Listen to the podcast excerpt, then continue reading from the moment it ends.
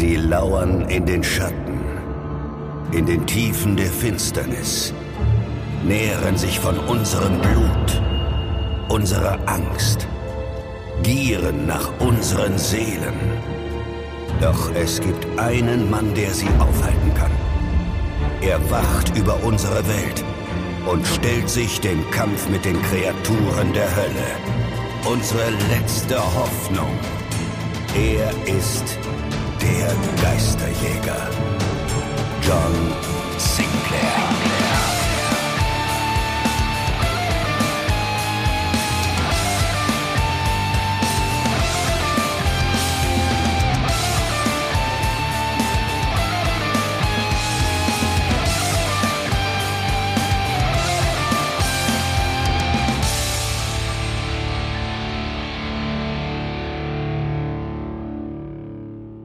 John Sinclair Zur Hölle mit Weihnachten von Ian Rolf Hill.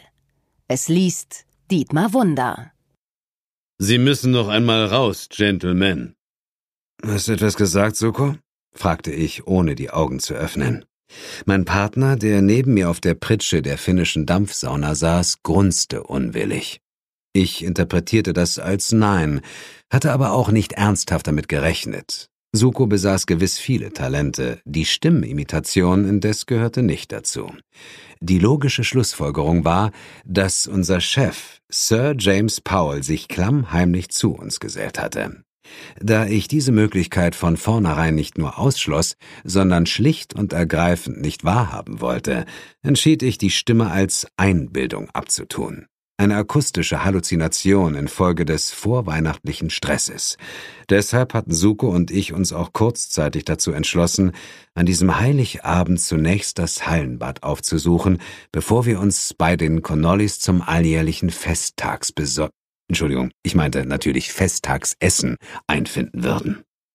An Tagen wie diesen war das Hallenbad für gewöhnlich wie leer gefegt, und dasselbe galt auch für den daran angegliederten Saunabereich.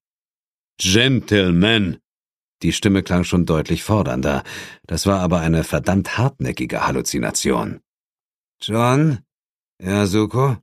Hörst du das auch? Ich fluchte innerlich. Wenn Suko ebenfalls die Stimme vernahm, bedeutete das, dass es keine Halluzination war. Und das wiederum bedeutete, dass unser Chef sich in der Sauna aufhielt, was für sich genommen schon äußerst bemerkenswert war, da Sir James der Inbegriff des englischen Gentleman darstellte, der sich wohl kaum dazu herablassen würde, mit dem gemeinen Pöbel eine ordinäre Sauna aufzusuchen. Meine Antwort konnte also nur folgendermaßen lauten was soll ich hören, Suko? Oh gut, dann muss ich mir das eingebildet haben. Vermutlich eine Halluzination infolge des vorweihnachtlichen Stresses. Vermutlich. Ich knirschte leise mit den Zähnen, in der Hoffnung, dass Sir James den Wink mit dem Laternenpfahl begriff. Gentlemen, Sie können mich ignorieren, aber Sie können sich nicht Ihrer Verantwortung entziehen. Fehlanzeige. Doch das war zu erwarten gewesen. Immerhin handelte es sich um einen Chef, und die verstanden subtile Andeutungen in der Regel genauso wenig wie die Worte Feierabend, Urlaub oder Gehaltserhöhung. Nicht zu erwarten war jedoch der scharfe Schmerz, der unvermittelt durch meine linke Brustwarze zuckte und sich in Windeseile durch den gesamten Oberkörper ausbreitete und den ich beim besten Willen nicht länger ignorieren konnte. Autsch! Sind Sie. Kaum hatte ich die Lider aufgerissen, verstummte ich. Bin ich was? fragte Sir James neben mir auf der Pritsche und schob die handliche Kombizange zurück ins Jackett. Äh, äh, ein wenig zu warm angezogen. Tatsächlich trug Sir James auch dieses Mal seinen unvermeidlichen Anzug nebst Krawatte. Nur die Brille hatte er abgenommen, da die Gläser sonst beschlagen wären. Auf der Stirn perlten nur vereinzelt ein paar Schweißtropfen. Für wahr, ein wahrer Gentleman im Dienste des Empire. Kümmern Sie sich nicht um meine Garderobe, sondern um Ihren Auftrag. Aber es ist Heiligabend, maute ich, und wir sind gleich bei den Connollis eingeladen. Genau wie ich, und ich beabsichtige keineswegs, mich zu verspäten. Er warf einen demonstrativen Blick auf seine Uhr. Kommen wir zur Sache. Die Familie Cordial hat auf ihrem Dachboden merkwürdige Geräusche gehört. Bei der Nennung des Namens verdrehte Sir James leicht die Augen. Was für Geräusche? fragte Suko. Wenn Sie mich nicht ständig unterbrechen würden, wüssten Sie es bereits, tadelte Sir James meinen Freund. Es ist ein Stöhnen und Ächzen, ein Knurren und Bellen. Also ein Werwolf, kombinierte ich messerscharf. Genau das sollen Sie ja herausfinden, und zwar hurtig. Sie wissen, wie ausgehungert ein gewisser Bill Connolly ist. Wenn Sie also noch was vom Weihnachtsbraten abbekommen wollen, sollten Sie sich beeilen. Sir James nannte uns noch die Adresse, dann machten wir den Abflug. Zwanzig Minuten später stoppten wir vor einem gutbürgerlichen Einfamilienhaus, das aussah, als wäre es einem Prospekt entnommen worden. Die Fenster wurden von den obligatorischen Lichterbögen erleuchtet, an der Tür hing ein üppiger Weihnachtskranz, selbst die Erker waren geschmückt, vom Vorgarten ganz zu schweigen. Zwei Tannenbäume wurden von Lichterketten förmlich stranguliert. Es gab einen kleinen Schlitten, besetzt mit Weihnachtswichteln, der von Plastikrentieren gezogen wurde.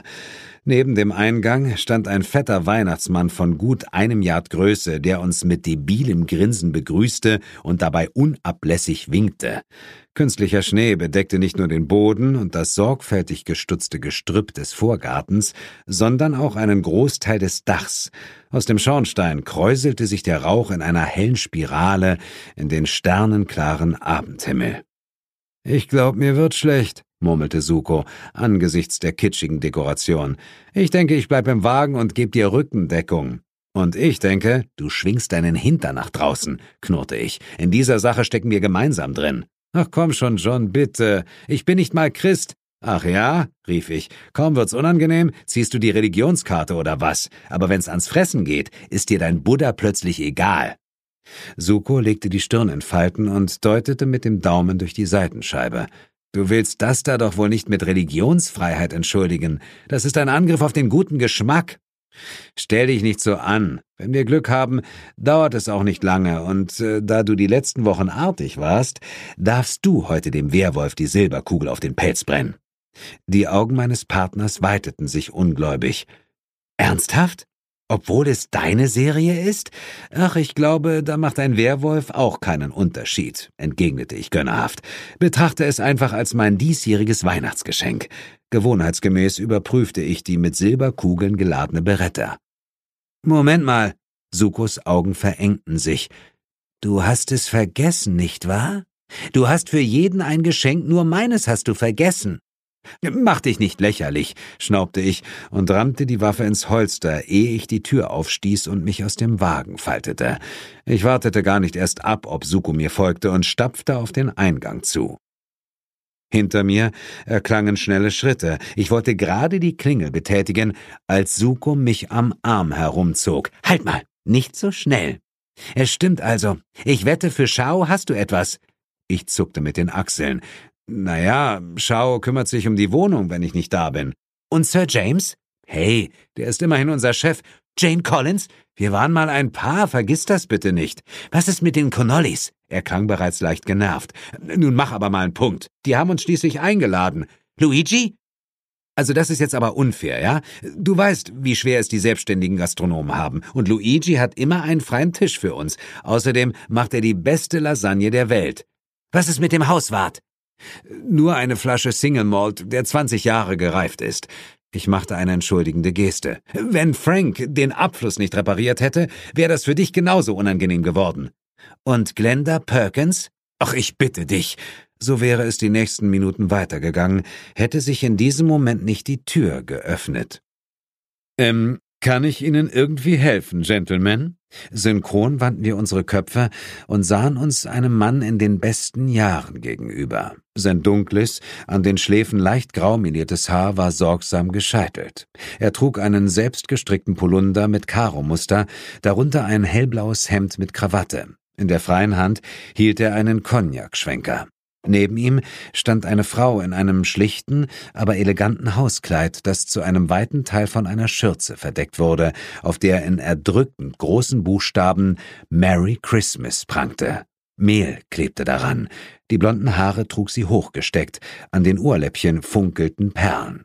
Hinter ihr lugten die Köpfe zweier Kinder hervor, ein Junge und ein Mädchen. Der Knabe sah aus wie das jüngere Abziehbild seines Vaters, allerdings ohne Cognacschwenker. Das Mädchen trug ein Rüschenkleid und Zöpfe, auf der Nasenspitze klebte ein wenig Mehl.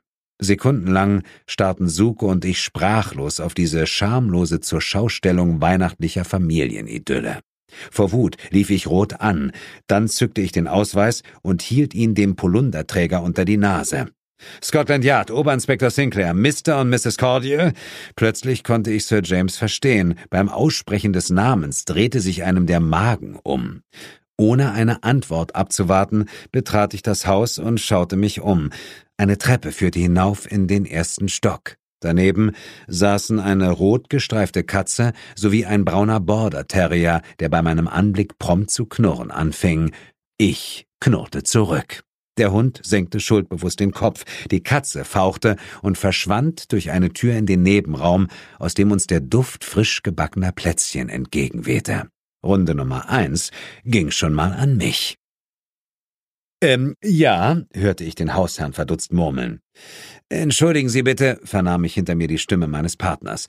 Ich bin Inspektor, so zeigen Sie mir, wo es zum Dachboden geht, verlangte ich barsch und erstürmte die Treppe, indem ich zwei Stufen auf einmal nahm.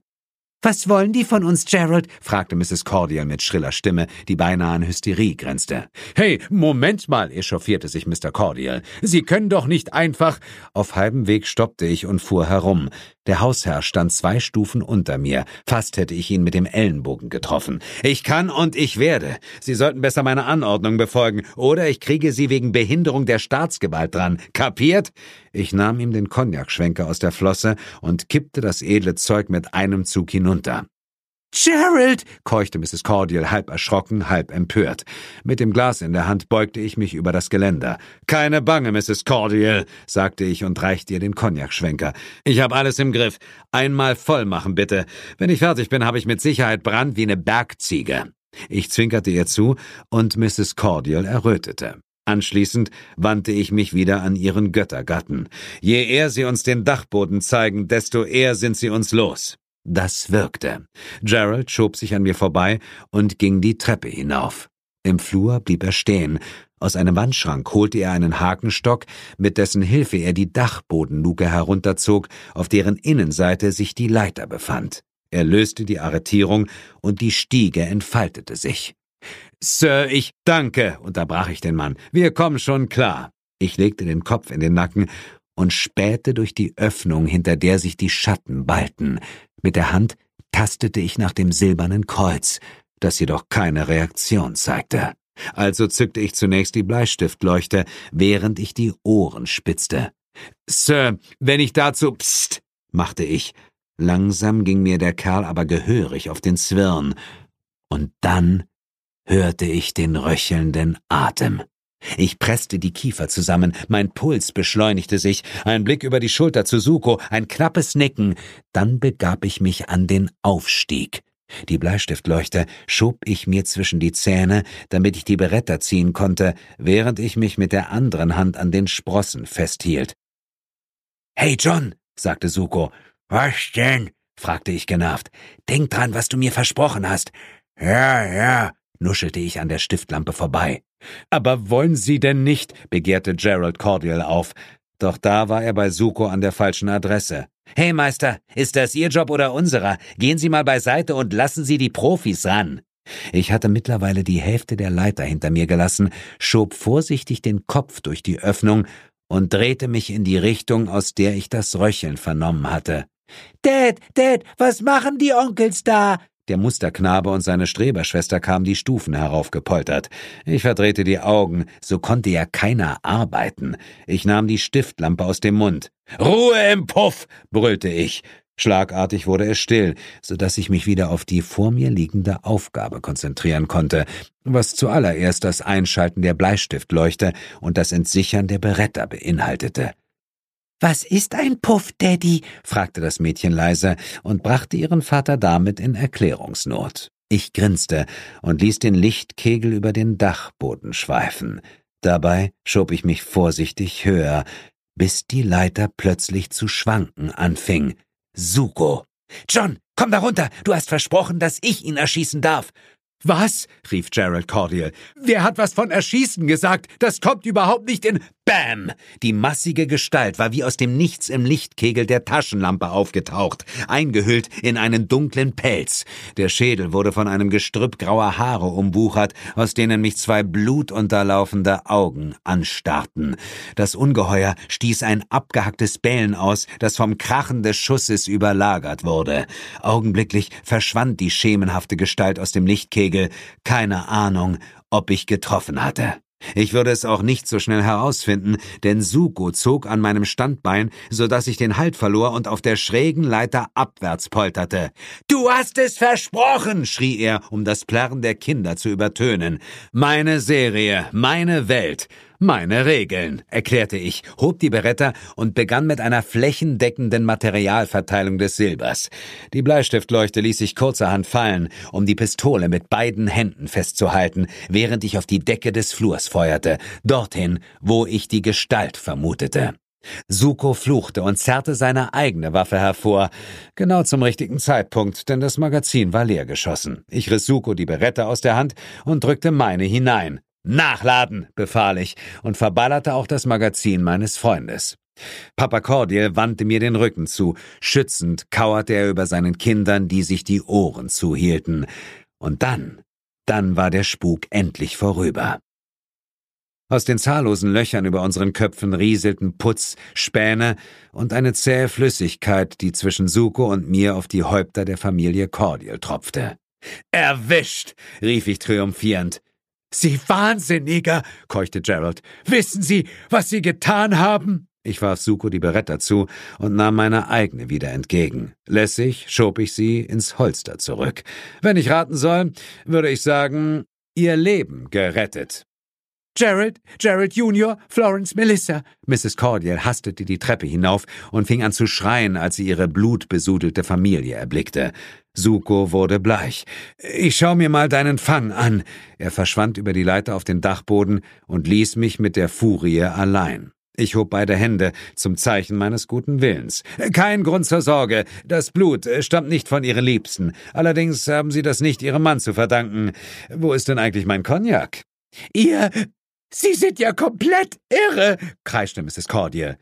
John, rief Suko von oben. Nicht jetzt, sagte ich und wollte mich wieder der hysterischen Dame des Hauses widmen. Ich, ich werde Sie anzeigen, schrie diese gerade. Jawohl! Ihre Kinder hatten mittlerweile begriffen, dass das kein Himbeersirup war, was über ihre Gesichter rann, und bereicherten die Geräuschkulisse mit einem erstaunlich gleichförmigen Kreischen, durch das ich Geralds Kommentare nur gedämpft vernahm. Sie, Sie, man sollte Sie einsperren, Profi, der ich nun mal war, behielt ich die Nerven und blieb ruhig. Also, ich verstehe Ihre Aufregung gar nicht. John, rief Suko laut genug, um sich verständlich zu machen. Was? schrie ich. Du, du solltest wirklich mal hochkommen und dir das hier angucken. Ich rollte mit den Augen und lächelte Mrs. Cordial entschuldigend an. Sie hören es, Ma'am, mein Kollege ruft nach mir. Sie wissen ja, schlechtes Personal ist gut zu finden. Rückwärtsgehend näherte ich mich der Leiter, während Mr. und Mrs. Cordial auf mich zukamen. Als mein Bein gegen die unterste Sprosse stieß, blieb mir nichts anderes übrig, als zu einer List zu greifen. Atheisten! schrie ich und deutete an ihnen vorbei in Richtung Treppe. Erschrocken drehten sich die Cordials um, Zeit genug, um mich herumzuwerfen und die Leiter zum Dachboden zu erklimmen. Suko kauerte neben einem schweren Körper, der umringt wurde von fingerdicken Löchern, durch die schwach das Licht des unter uns befindlichen Flures sickerte. Allerdings nicht genug, um Einzelheiten zu erkennen. Deshalb schaltete Suko seine eigene Bleistiftleuchter ein. Der Lichtkegel traf genau den Kopf des vermeintlichen Werwolfs, und mir wurde schwindlig. Oh, Backe, entfuhr es mir. Das kannst du aber laut sagen. Die Panik sprang mich an wie ein Tier. Suko, Suko, du musst mir helfen. Du musst für mich aussagen. Du hast es doch selbst gehört. Es, es hat sich angehört wie ein Wehrwolf. Aber du hattest eine Taschenlampe. Naja, die, die Batterie ist schon ziemlich schwach. So, rief Gerald Cordial schräg unter mir. Sind Sie jetzt zufrieden? Sie Klugscheißer? Sie. Sie haben den Weihnachtsmann erschossen! Schweißgebadet schlug ich die Augen auf und fuhr im Bett liegend hoch. Das Licht der Morgensonne flutete das Zimmer und blendete mich. Ich blinzelte, während ich nach Luft schnappte, in dem verzweifelten Bestreben, meinen rasenden Puls unter Kontrolle zu bringen. Ein Traum. Es war nur ein böser Traum gewesen. Fahrig wischte ich mir durch das schweißnasse Gesicht, schwang die Beine aus dem Bett und erstarrte. Das hier war nicht das Schlafzimmer meines Apartments in dem Hochhaus am Rande von Soho. Dieses Zimmer gehörte zu einem viel kleineren Gebäude, was anhand der Dachschräge unverkennbar war. Ich stand auf und stellte fest, dass ich einen gestreiften Pyjama trug. Ich schaute mich um, konnte aber meine Kleidung nirgends entdecken. Darum würde ich mich später kümmern müssen. Wichtiger war der Blick aus dem Fenster, um herauszufinden, wo ich war. Ich schob die Dachluke in die Höhe und streckte den Kopf ins Freie. Kalte, nach Schnee riechende Luft wehte mir entgegen. Wo ich auch hinschaute, überall lag die weiße Pracht. Auf den Dächern der Häuser, in den Vorgärten mit den festlich geschmückten Bäumen und natürlich an den Rändern der Straße, über die ein kleiner Lieferwagen zuckelte, dessen Fahrer es nicht besonders eilig zu haben schien. Er hatte das Fenster heruntergelassen und winkte einer Familie zu, die auf dem Gehweg entlang spazierte. Das Merry Christmas tönte sogar bis zu mir hinauf. Irgendwo erklang leises Glockenspiel. Ich schüttelte den Kopf und rieb mir die Augen. Ich hatte keine Ahnung, wo ich mich befand, aber eines stand fest. Dies war nicht London. John! Dröhnte es im selben Moment gedämpft an meine Ohren. Die Stimme war hinter der geschlossenen Tür erklungen und mit hoher Wahrscheinlichkeit aus der unteren Etage. Viel bedeutsamer war jedoch, dass ich die Stimme zu erkennen glaubte. Aber das konnte, nein, das, das durfte nicht sein. Ohne lange darüber nachzudenken, stürzte ich zur Tür und riss sie auf. Wo bleibst du denn, du Schlafmütze? Ich hastete durch den Flur zur Treppe und blieb wie vom Donner gerührt stehen. Am Fuß der Treppe stand er und grinste. Na, ausgeschlafen? fragte Asmodes und lachte meckernd. Meine Hand tastete nach dem Kreuz und griff ins Leere. Der Schock traf mich so unerwartet, dass mir schwindlig wurde. Die Welt fing an, sich um mich herum zu drehen, und ehe ich mich versah, polterte ich kopfüber die Stufen hinunter. Oh, rief Asmodes, Autsch, oh weh, Herr Jemine. Meine Talfahrt endete am Fuß der Treppe, wo ich auf dem Rücken liegen blieb. Meine Beine lagen noch auf den Stufen, so dass ich verkehrt herum zu meinem Erzfeind, dem Teufel, hinaufblicken musste, der sich höhnisch lächelnd über mich beugte. Das hat ausgesehen, als ob es wehgetan hat. Hat es, bestätigte ich und rieb mir die Augen. Was zum... Erst jetzt bemerkte ich die seltsame Aufmachung des Teufels. Er trug einen einen selbstgestrickten Rollkragenpullover, der zwar nicht mit Rentieren, dafür aber mit dreiköpfigen Höllenhunden verziert war. Zwischen seinen Hörnern saß eine Weihnachtsmütze, deren Troddel ihm albern in die Fratze hing. Mit einer behaarten Klaue packte er mich im Genick wie ein Karnickel und stellte mich spielerisch leicht auf die Beine. Beinahe fürsorglich zupfte er den Pyjama zurecht und klopfte mir auf den Rücken. Na, alles noch dran? Ja, ich, ich glaube schon. Wunderbar. Die anderen warten schon auf uns. Er schob mich durch den Flur auf eine offene Tür zu. Ich sah das Stück eines gemauerten Kamins, an dessen Umrandung die prall gefüllten Weihnachtssocken hingen. Moment mal, rief ich alarmiert und wollte mich gegen Asmodes Griff stemmen, doch der Teufel war natürlich viel stärker als ich. Welche anderen? John! Ich hatte die Schwelle noch nicht übertreten, da glitt eine matronenhafte Gestalt mit üppigem Busen auf mich zu. Ihre Haut schimmerte bläulich wie die einer tiefgefrorenen Leiche. Ihre borstigen Haare standen wirr nach allen Seiten ab. Die hervorquellenden Augen fixierten mich mit eiskaltem Blick. Sie trug eine Schürze mit der Aufschrift Große Mutter. Lilith, ächzte ich. Sie sagte nur Mistelzweig. Dann packte sie mit allen zehn Fingern, deren Nägel aus zentimeterlangen schwarzen Krallen bestanden, meinen Kopf und presste mir die Lippen auf den Mund. Ich hatte das Gefühl, einen Laternenpfahl zu knutschen, und zwar ganz weit unten. Mit einem schmatzenden Laut löste sie sich von mir. Ich sah einen glitschigen Tentakel zwischen blau geschminkten Lippen verschwinden. Mir wurde übel, und ich hätte am liebsten auf dem Absatz kehrt gemacht und die nächste Toilette aufgesucht. Doch der Stoß, den Asmodes mir versetzte, trieb mich über die Schwelle ins Wohnzimmer. Mein Blick fiel auf den festlich geschmückten Tannenbaum. Ich hatte erwartet, auf der Spitze ein umgedrehtes Kruzifix vorzufinden, statt der obligatorischen Perlenschnur vielleicht eine Darmschlinge und anstelle von Kugeln möglicherweise leuchtende Schrumpfköpfe, aber gewiss nicht diesen spießig normalen Weihnachtsbaum.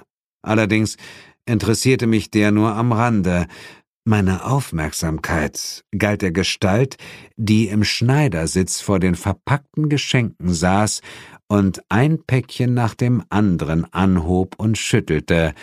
Es war ein Kind, ein Kind mit flammend rotem Haar, aus dem sich zwei winzige Hörner wandten. Aber, aber das war unmöglich. Sieh mal, Schlängelchen, wer endlich wach geworden ist, polterte Asmodes. Das Mädchen ließ das Geschenk sinken und drehte den Kopf. Immer weiter, bis ihr Gesicht auf dem Rücken stand. Obwohl ich sie nur als erwachsene Frau kannte, wusste ich auf Anhieb, wer mich da mit einer Zahnspange im Mund angrinste. Onkel John, rief Asmodina und schraubte sich auf die Beine. Ihr Kopf blieb in der Position, jetzt war es der Körper, der sich darunter bewegte, als sich die Tochter des Teufels erhob. Dann lief sie mit ausgebreiteten Armen auf mich zu. Kurz bevor sie mich erreichte, senkte sie den Schädel und rammte mir die Hörner wie ein angriffslustiger Ziegenbock dorthin, wo es so richtig weh tat. Ächzend ging ich in die Knie. Asmodina kicherte. Na, na, na, tadelte Lilith, so behandelt man doch nicht seine Gäste. Aber heute ist doch Weihnachten, protestierte die Teufelstochter. Wo sie recht hat, sagte Asmodes. Das ist noch lange kein Grund, sich wie besessen aufzuführen. Ich suchte derweil fieberhaft nach einem Ausweg und fand ihn, als Asmodes einen Schritt zur Seite trat, um Asmodina auf den Schoß zu nehmen, die anfing zu weinen. Mein Mitleid hielt sich verständlicherweise in Grenzen. Auf dem Absatz machte ich kehrt, hastete zurück in die Diele und an der Treppe vorbei zur Haustür. Meine Befürchtung, sie könnte abgeschlossen sein, erfüllte sich glücklicherweise nicht. Ich riss sie auf und rannte barfuß nach draußen. Meine nackten Sohlen klatschten auf die eiskalten Platten des Gehwegs, der hinunter zur Straße führte. Soweit ich es beurteilen konnte, folgte mir niemand. Dass ich trotzdem nicht weit kam, hatte einen anderen Grund. Kaum hatte ich die Straße erreicht, da schoss von links eine Kutsche herbei, gezogen von vier schwarzen Rappen, auf denen ebenfalls pechschwarze Skelette in glänzenden Rüstungen saßen. Auf ihren Brustpanzern leuchteten Buchstaben A E B A Aeba, die Reiter der Apokalypse. Mit ihrer Ankunft zogen dunkelgraue Wolken auf, die den Himmel verdunkelten. Na schön, Dank auch. Und in der Kutsche selbst saß niemand Geringeres als der Spuk. Seine schattenhafte Form mit den rot leuchtenden Augen glitt lautlos aus dem offenen Fuhrwerk, dicht gefolgt von einer auffallend mageren Gestalt, die eine Sense über der Schulter trug. Der schwarze Tod. Ich stutzte, denn ich hatte meinen ehemaligen Todfeind deutlich größer in Erinnerung. John Sinclair, säuselte der Spuk, und sein Schatten verlängerte sich zu einer Art Schwinge, die sich um meinen Schultern legte.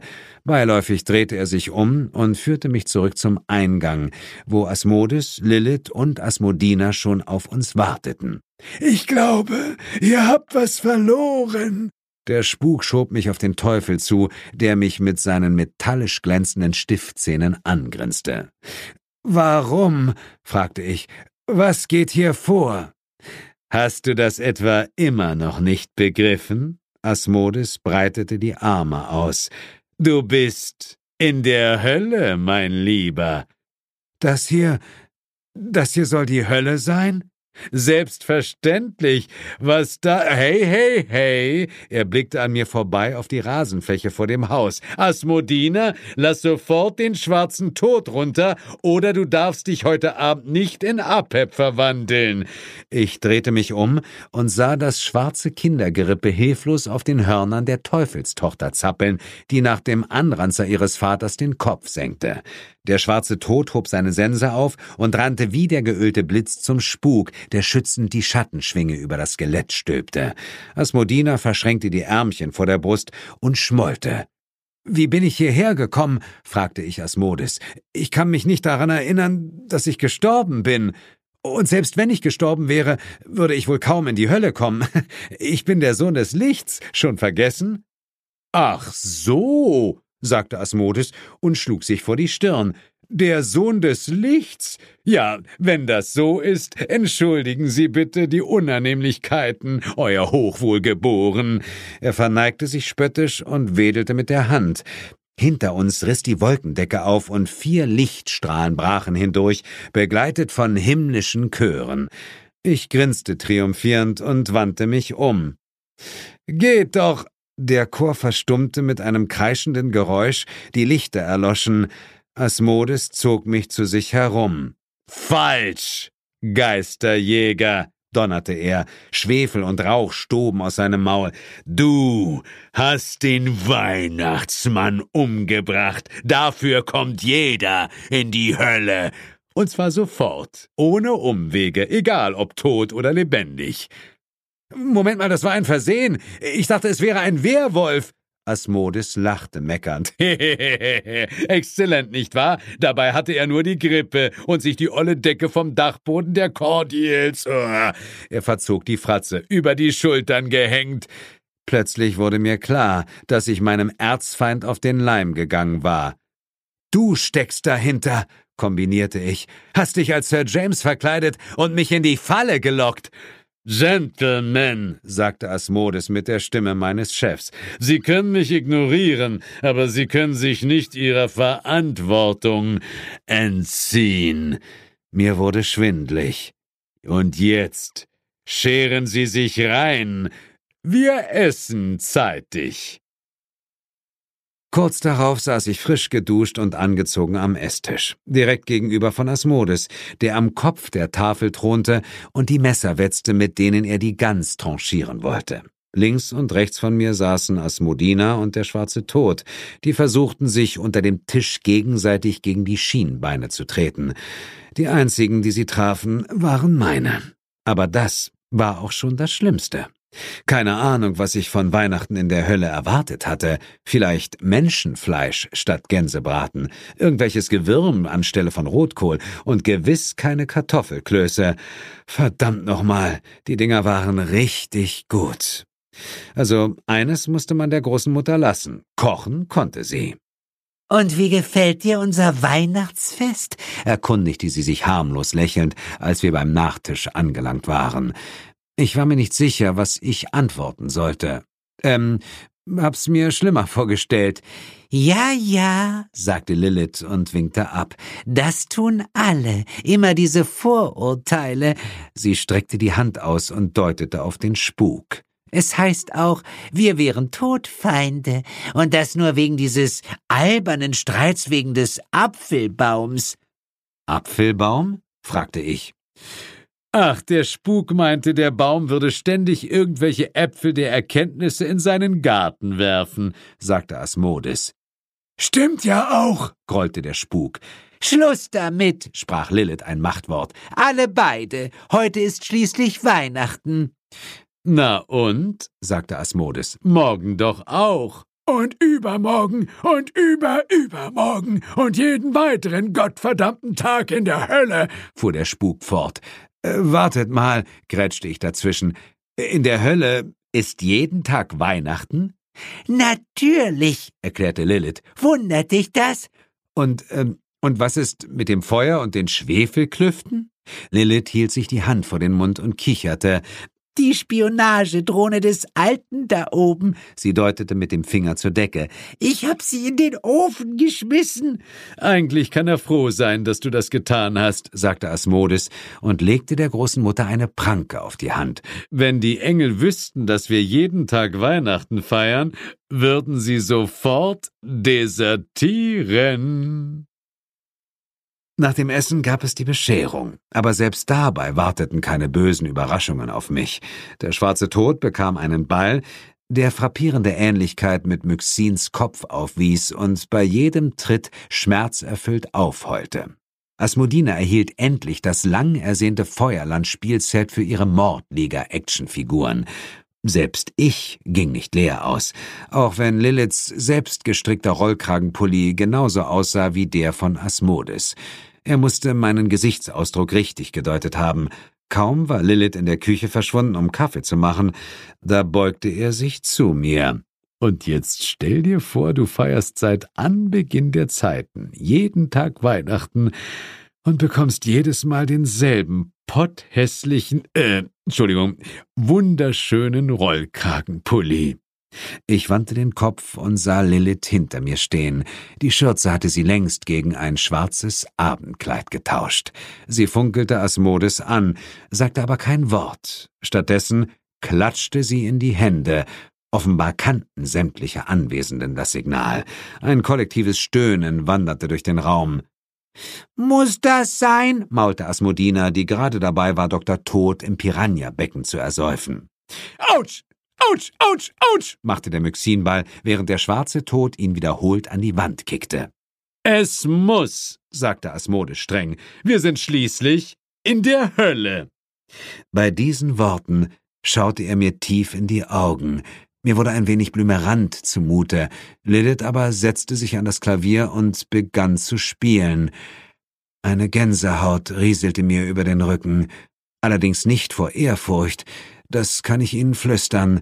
Wie grausam die Hölle wirklich sein konnte, erfuhr ich jedoch erst, als ich mich wieder Asmodes zuwandte, der plötzlich frappierende Ähnlichkeit mit George Michael aufwies.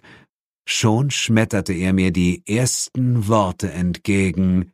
Last Christmas I gave you my heart. Nein! Ich erwachte in völliger Dunkelheit und mit bohrenden Kopfschmerzen. Das T-Shirt klebte kaltschweißig an meinem Oberkörper, das Herz pumpte wie verrückt und meine Glieder schlotterten, als hätte ich gerade einen Marathon in der Antarktis hinter mir. Panisch tastete ich nach dem Kreuz auf meiner Brust und atmete erleichtert auf, als ich die vertrauten Umrisse des Talismans unter dem klammen Stoff spürte. Nur langsam gewöhnten sich meine Augen an die Finsternis, mir dauerte das zu lange, daher suchte ich nach einem Nachtschränkchen, auf dem ich bestenfalls eine Tischlampe erwartete. Das Glück war mir hold, und kaum wurde es hell, da fiel es mir wie Schuppen von den Augen. Ich befand mich im Gästezimmer der Connollis. Der Weihnachtsabend, das Essen, der der Alkohol. Was hast du mir da eingeflößt, Connolly? murmelte ich in Erinnerung an meinen Albtraum, Prompt drehte sich mir der Magen um und drückte den Inhalt Richtung Kehle. Mir wurde speiübel. Wie ein Zombie torkelte ich aus dem Gästezimmer und steuerte die Toilette an. In der Tür wäre ich fast mit Bill zusammengestoßen. Du, knurrte ich. Mein Freund schaute mich mit leidender Miene an. Sein Gesicht schimmerte käsig, wie Blauschimmel. Der Eierpunsch, John. Ich glaube, der Eierpunsch war schlecht. Keine fünf Sekunden später kauerte ich über der Keramik, während irgendwo im Haus leise Musik ertönte. Last Christmas I gave you my heart. Das war John Sinclair zur Hölle mit Weihnachten von Ian Rolf Hill. Gelesen von Dietmar Wunder. Eine Produktion von Lübbe Audio 2020.